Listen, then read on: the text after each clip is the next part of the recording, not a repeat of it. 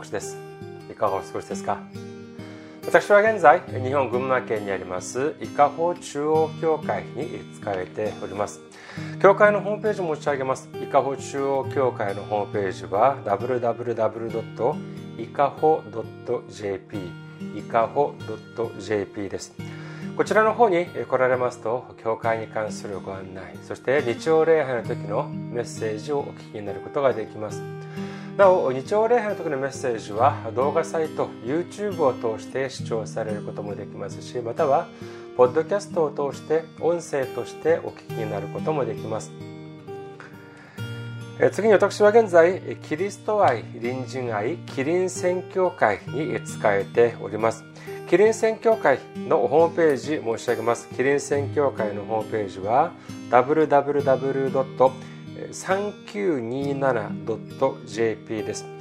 キリン宣教会 www. 数字 3927.jp ですメールアドレスも申し上げます。キリン宣教会のメールアドレスは、キリンミッションアットマーク gmail.com キリンミッションアットマーク gmail.com です。こちらの方にメールを送ってくださいますと、私がいつでも直接受け取ることができます。次に先週も選挙支援としてご奉仕してくださった方々がいらっしゃいます。孫三億さん、ユン・チャンジョさん、プサン・ミョンソン教会のキム・ソモン牧師先生、イ・ジンムクさん、オー・ヒョンソンさん、ナラティさん、ユン・ソンファさん、アン・ソンヒさんが選挙支援としてご奉仕してくださいました。ありがとうございます。本当に本当に大きな励みになります。イエス様の驚くべき祝福と溢れんばかりの恵みが共におられますようお祈りいたします。次に選挙支援としてご奉仕してくださる方々のためにご案内いたします。まずは日本にある銀行です。群馬銀行です。店番号190口座番号1992256群馬銀行店番号190口座番号1992256本村ピルです次に、ゆうちょ銀行を申し上げます。ゆうちょ銀行は、記号は10450、番号は356-44801、天番、店の番号は048です。ゆうちょ銀行、記号10450、番号を356-44801、天番、店の番号は048、本村ピルです。次に韓国にいらっしゃる方々のためにご案内いたします。これは韓国にある銀行です。KB 国民銀行です。口座番号07921-0736-251 KB 国民銀行07921-0736-251本村ピです。私ども教会はまだ財政的に自立した状態ではありません。皆様のお祈りと宣教支援によって支えられております。皆様のたくさんのお祈りご関心ご参加ご奉仕お待ちしております。それでは今日の御言葉見てみます。今日の御言葉はローマ人への手紙16章24節の御言葉です。ローマ人への手紙16章24節お読みいたします。なしアメン。ハレルヤ。障害する方はアメンと告白しましょう。アメン。今日は皆様と一緒にローマ人の手紙公開155回目の時間といたしましてローマ人の手紙16章序論というテーマで恵みを分かち合いたいと思います。今日はついにローマ人への手紙最後の章である16章に入る日であります。えつきましては皆さんはもしかしてですね、えマタイの福音書1章を覚えていらっしゃいますか？そこにはイエス様の系図が出てきます。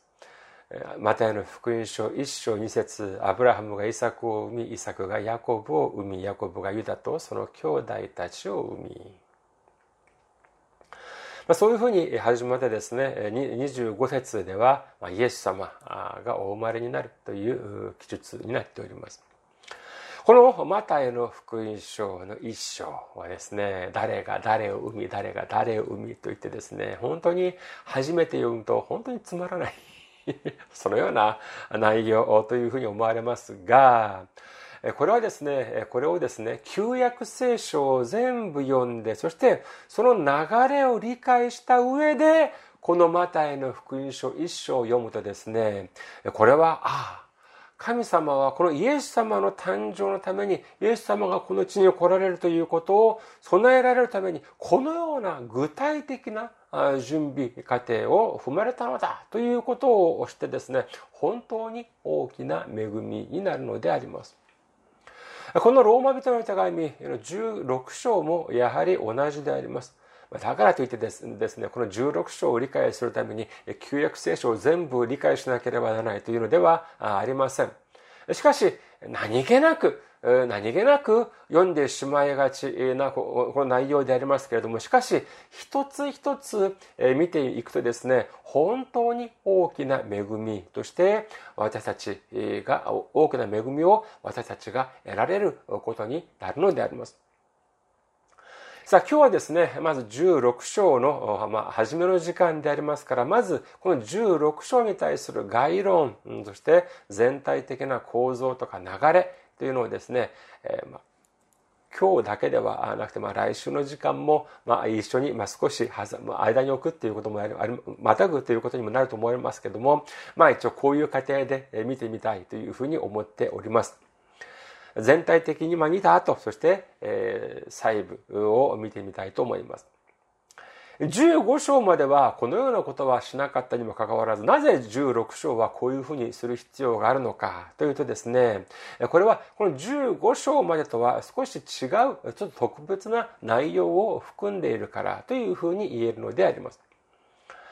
まずはですね、この16章に関する概論から見てみることにいたしましょうか。一般的にこのパウロの書簡を見てみますとですね、最後の部分に誰によろしく伝えてくれと、そういう内容が入っておりますけれども、特にこのローマ人への手紙の16章はですね、たくさんの名前が出てきます。えー、まあ、コロサイ人への4章も似たような感じでありますけれども、しかし、このローマ人の手紙16章はですね、他の書簡とは比較にならないくらい、たくさんの具体的な名前も登場してくるのであります。この16章についてですね、一部の神学者神学者たちは、ちょっと独特な変わった主張をされる方々もいらっしゃいます。それは何かというと、16章というのは、その前の15章までとは別に書かれた書簡であるという主張なのであります。その理由の一つはですね、その文の流れがその前の部分とはとかなり違っているということなのであります。これはまあ後になってまた詳しく申し上げますけれども、ここに登場する人物の中の一部は、明らかにローマではなくエペソに住んでいる人たちだということなのであります。ですから、そのささその最初から15章までは、これはローマにある教会に送られた書簡でありますけれども、この16章はローマではなくエペソに送られた書簡なのに、それがもうここに挟み込まれているということなのであります。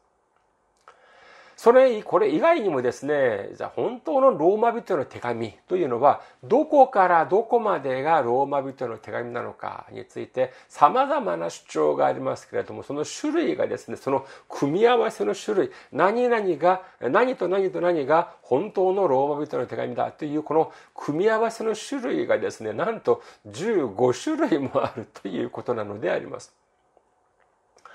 まあ、実はこのような論争というのはですね、まあ、ローマ人の手紙に限ったことではなく、まあ、代表的にはですね、まあ、創世記も挙げることができます。1章からまあ50章まであるこの創世記でありますけれども、これをですね、様々な文書が集まって、まあ、寄せ集めな、寄せ集めで、その創世記というのが成り立っているという、まあ、いわゆる文書説、あるいは、文書仮説というふうに呼ばれる、そのような主張もあります。それでですね、えー、挙句の果てにはですね、創世記一章一節と二節の、もうですね、これも大きな時間の流れとして別々の文章であるというような、そのような主張もあるのであります。このようなことを聞くとですね、私がまあ、学生の頃その学生の頃にですねその専門の本を読んでいたあの時を読んでいた頃を思い出しますだからといってそんなに一生懸命勉強したわけではありませんけれども何かにつけ多数説少数説折衷説とかですね いろんなことが出てくるのでありますもう何かにつけその3つは出てきますまあ、法学、法律っていうのが、まあ、それはまあ、どうせ、えー、その人間が作ったものでありますけれども、所詮は人間が作ったものでありますから、まあ、完全な正解というのは、まあ、ないと言えるでしょう。例えば、まあ、民主主義というのもやはり同じではないかというふうに思われます。もちろん、まあ、封建主義とか専制主義のような、まあ、独裁があ正しいとか、そういうふう、まあ、それはないとは言えますが、だからこそ、まあ、登場したのが、この、まあ、まさにこの民主主義だというふうに言えます。しかし、えー、それではじゃあ民主主義をとっている国が全てじゃあ住みよい国かというと、必ずしもそうとは言い切れないというのが実情ではないでしょうか。いくら選挙制度が公正であり、そしてあったとしても、常に素晴らしいリーダーが選ばれるという保証はどこにもありません。そして素晴らしい国会議員が素晴らしい法律を作り出すということも、これも断言はできないのであります。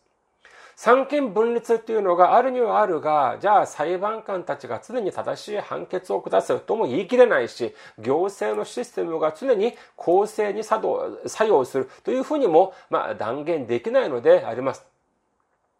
こういうものにはですね、まあ、厳格に言うと、まあ、まあ、正解というのはないのではないか。ただ、その時代、時代、時代において、人々の考えが変わり、価値観が変化することによって、まあ、法律も変わっていくというふうに言えるのではないかというふうに思われます。これはまあ法律、法学に限らずですね、文学や経済学をはじめ、この人文社会学というの、というの、そういう学問のほとんどがそうではないかというふうに思われます。ですからここには明確な正解というのがあるのではなく、その時代と状況によって、その当時の判断とか、判断に対する評価が変わっていくというふうに見るべきではないかというふうに思われます。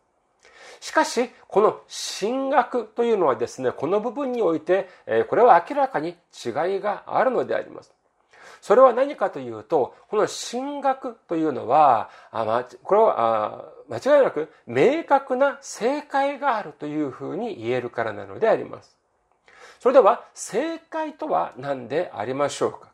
それはまさしく神様の御言葉、神様のご計画というのが真の正解だということを信じる皆様であらんことをお祈りいたします。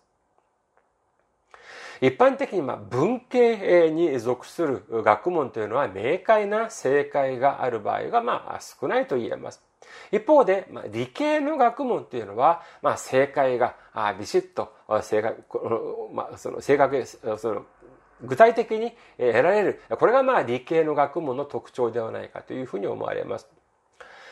まあ、理系とか文系とかそんな大それ大それたことではなくても、まあ、算数とかでもやはりそうではないでしょうか。私が800円のものを買って1000円を出しました。それとじゃあ、この場合、いくらお釣りを払あの払わなければならないかっていうのは、これは、いろいろな主張があるはずもありません。800円のものを買って私が1000円払ったのですから、お釣りは当然200円でしょう。これが正解です。この点においてですね、この神学という学問は文系というよりは理系の方に近いのではないか。つまり明確な正解がある学問というふうに言えるのではないかというふうに思えるのであります。なのにですね、この聖書の解釈において何かにつけ人間の考えを入り込ませようという、そういう、まあ、試みというのが見られるのであります。代表的な例が何かというと、まさにヨハネの目視録であります。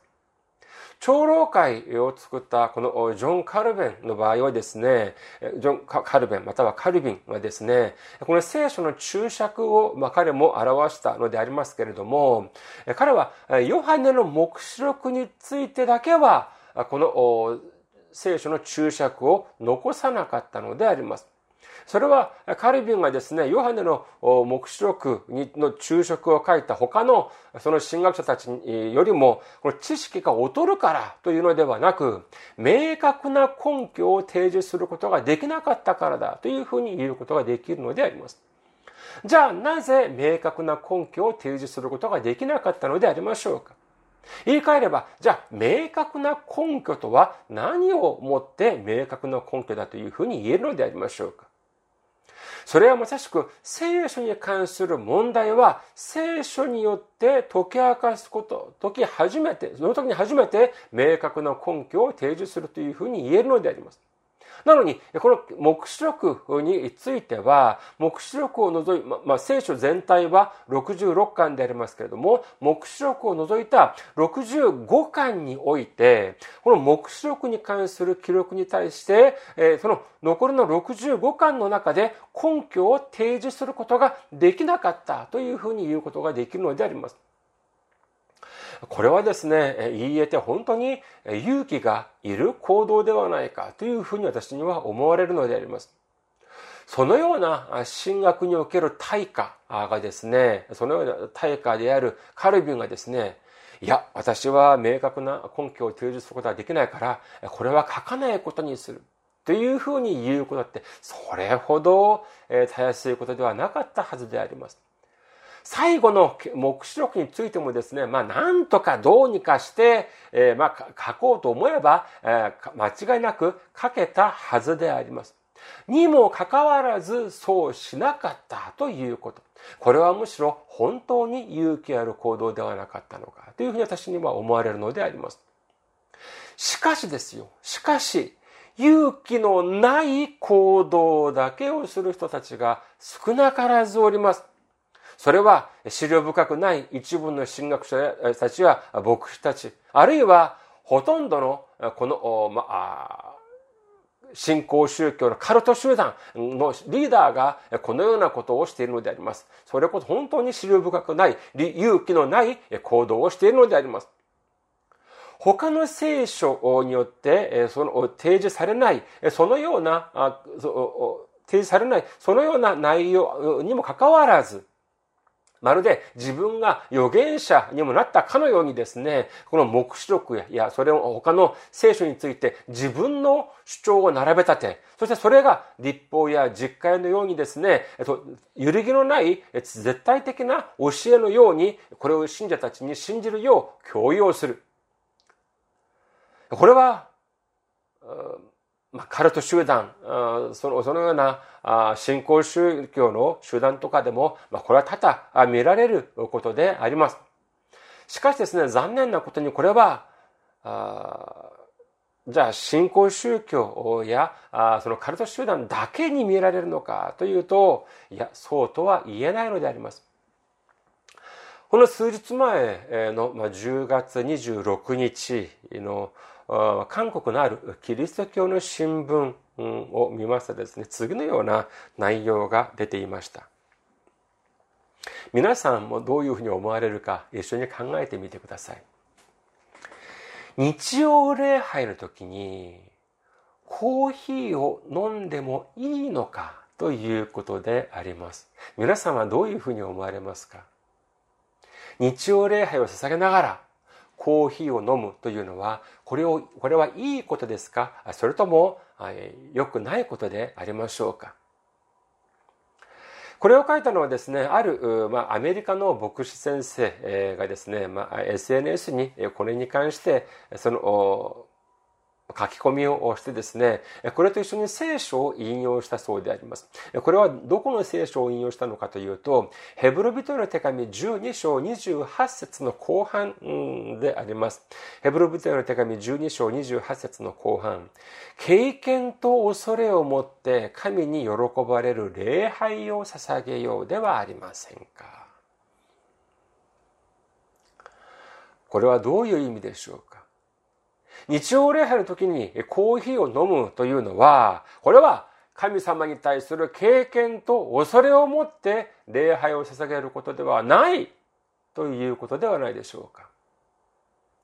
これに関してネットでは数多くの賛否の意見が書かれた書き込みがあったというふうに聞きます。礼拝の時に、いや、コーヒーを飲むなんて、えー、とんでもないことだという意見にはですね、いや、教会は映画館じゃない。礼拝を捧げる時ぐらいはコーヒーを飲まなくてもいいんじゃないか。コーヒーというのはこれは中毒の一種だ。礼拝の時の時はこれはコーヒーは飲んではいけない。こういうふうな意見があってですね、それその中にはですね、韓国のある牧師先生も、あまあ、その、この、この、まあ、その、この意見に同調したという話も聞いております。皆さんはどういうふうにお考えですか？この記事を読んでいたらですね、また他の、また先日読んだ記事が思い出されました。これは10月23日、まあみんな最近の新聞記事であります。やはりキリスト教の新聞記事でありましたけれども、これある教会、韓国のある教会でですね、牧師の暗守式、まあ任命式があったそうであります。でそこで、まあ、牧師先生たちがいろんな、まあ、祝辞とか、まあ、される、だと言いますけれども、その中のある、その牧先生がですね、この任命式の時にこういうふうに述べたというのであります。牧師になった後、自分も知らず知らず知らずのうちに陥ってしまう誘惑があります。それは何か？それは聖書を読まないということです。そういうふうになってしまうと本質が変わってしまいます。本質的なものから離れてはいけません。牧師になってますます聖書を近くしなければなりません。聖書をたくさん読まなければなりません。というメッセージを伝えたということなのであります。これを読んでですね、私初めて思ったのは何かというと、いやー、恥ずかしいというふうに思ってしまいました。いや、考えてみてください。例えばですよ、例えば裁判官の法律の裁判官の任命式の時にですね、その席で祝辞を述べる人は曰く、皆さんは裁判官になったんだから、これからも法律、六法全書を一生懸命読みましょう という言葉を伝えたと考えてみてください。これは何を意味しますか？これは今いる裁判官たちが六法全書もまともに読んでいないということの裏返しではないでしょうか？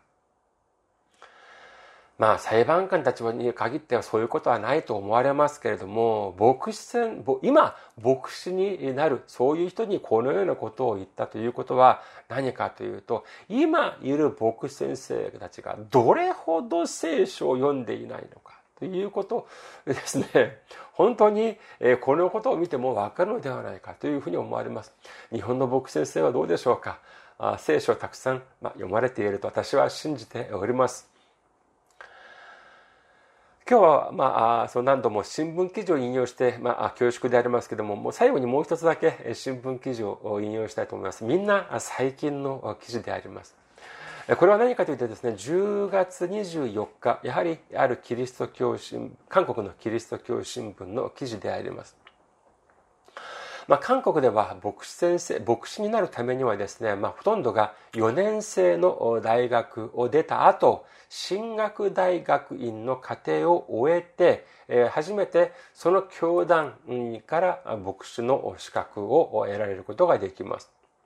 まあ、学部の専門とは関係なしにですね、まずまあ一応4年生の大学を卒業すれば、まあ、ほとんどの場合進学大学院に志願することができますが、去年、去年、あの、その私がそのキリスト教の、韓国のキリスト教の新聞記事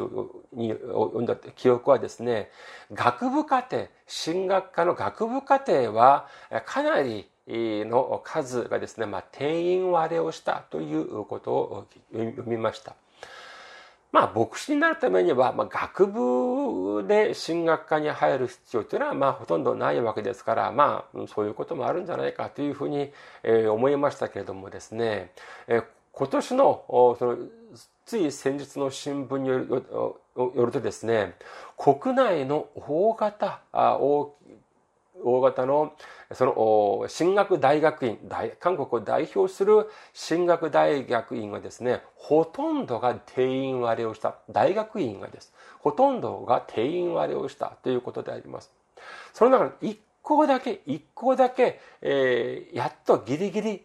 1.4対1という競争率であってこれやっと定員を、まあ、満たしたということであって、他の有数の進学大学院はですね、88%、定員の88%、79%、74%、64%ということもある、ところもあり、あるところはですね、定員の18%しか志願者がいなかったという進学大学院もあったということなのであります。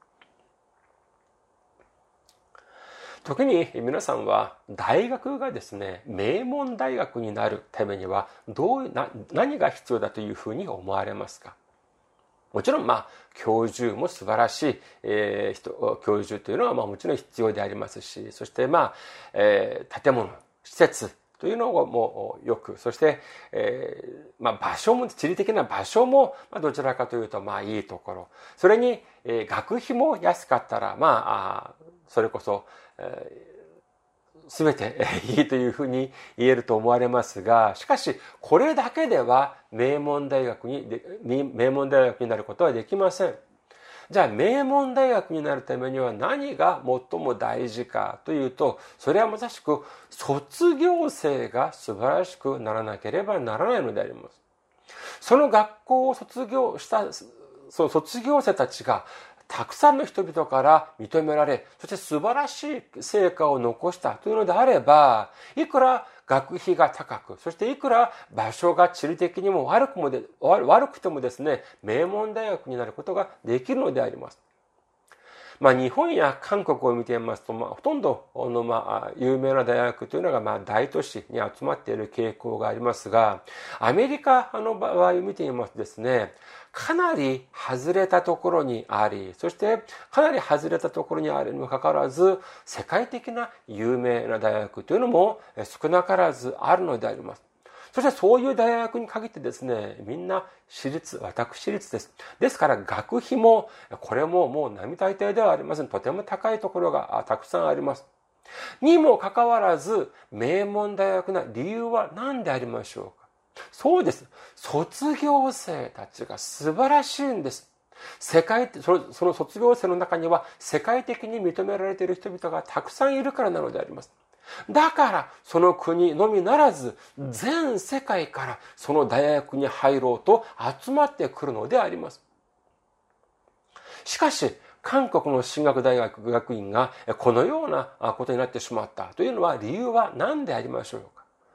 これはまあ、我に返ってくるものもありますけれども、これは100%、もう99%でありません。100%その進学校を卒業した牧会者たち、そして牧師たち、あるいは進学者たち、進学者たちがちゃんとしっかりしなかったからということなのであります。それに尽きるのであります。じゃあ何をしっかりしなかったのかというと、その中心、その最も重要な部分は何かというと、聖書を遠ざけてしまったという問題なのであります。日曜礼拝の時のメッセージの時だと言ってもですね、聖書を伝えるのではなく、自分の話を伝え、そして聖書の箇所を引用、解釈する時も、聖書的に立証するのではなく、自分の考え、自分勝手に、自分の考えで自分勝手にそれを解釈し、並べ立てる。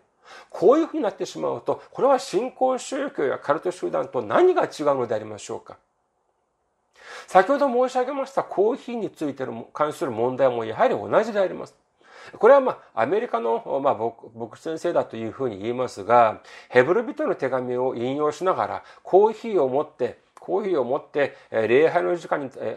入ってくるのは、これは神に対する敬虔な、その姿勢ではないということでありましょうか神に対する恐れを知らないという態度だということなのでありましょうかこれはそれこそ、1を知って2を知らないというのと同じであります。ルカの福音書を見てみますと、主は何とおっしゃっているのでありましょうか？ルカの福音書6章37節裁いてはいけません。そうすればあなた方も裁かれません。人を不義に定めてはいけません。そうすればあなた方も不義に定められません。許しなさい。そうすればあなた方も許されます。まあもしですよ、まあ礼拝の時間にタバコを吸うってなると、これは周りの人に迷惑になります。それは当然です。まあ、礼拝の時間にお酒を飲むと言っても、これはまあ匂いもあるし、これもやはり同じであります。まあ、えー、おさもう酒やタバコに限った話ではなく、例えばですよ、礼拝の時間に、まあ、カップ麺を 食べたとしましょう。それでもやはり匂いもするし、音もする。これは、それこそもう迷惑千番な話なのであります。しかし、法律を犯すわけでもない。ただ、礼拝の時間に周りの人々に迷惑をかけることもなく、ただ静かにコーヒーを飲むということに対しては、これは聖書的に見ても何ら問題になる問題になることはないのであります。にもかかわらず、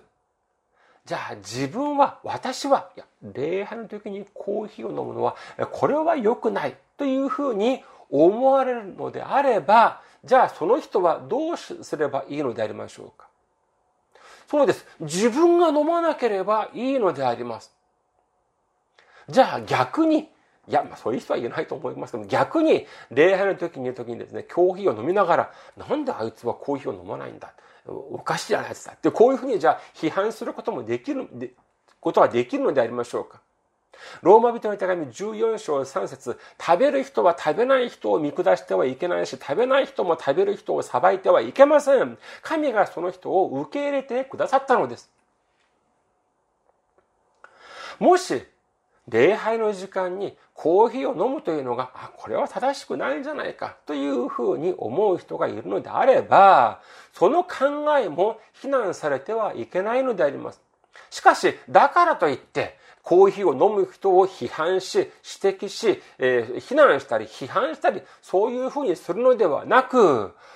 礼拝の時にコーヒーを飲むというのが、これは正しくない。これは自分が神様の経験を犯すのである。そういうふうに思われるのであれば、自分が飲まなかったら、それで十分だということなのであります。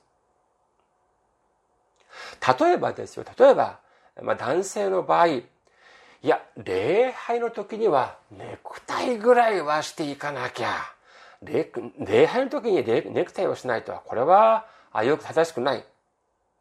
もし自分がそういうふうに思っているのであれば、どうしなければなりませんかそうです。ご自分がネクタイをすればいいのであります。いいのであって、他のネクタイをしない人をですね、批判したり、非難する。これは実に問題がある行動だというふうに言えるのであります。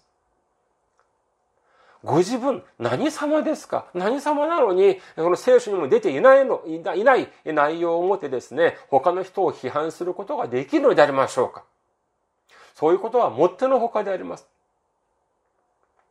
このように聖書に出ていないにもかかわらず、先ほど申し上げましたように、やれ、コーヒーがどうのとか、そういうふうなこと、意見が出てくる理由は何でしょうか？そういうことを問題視して、非難する、批判する、そういう理由は何でありましょうか？どうしてそのようなことが起こるのでありましょうか？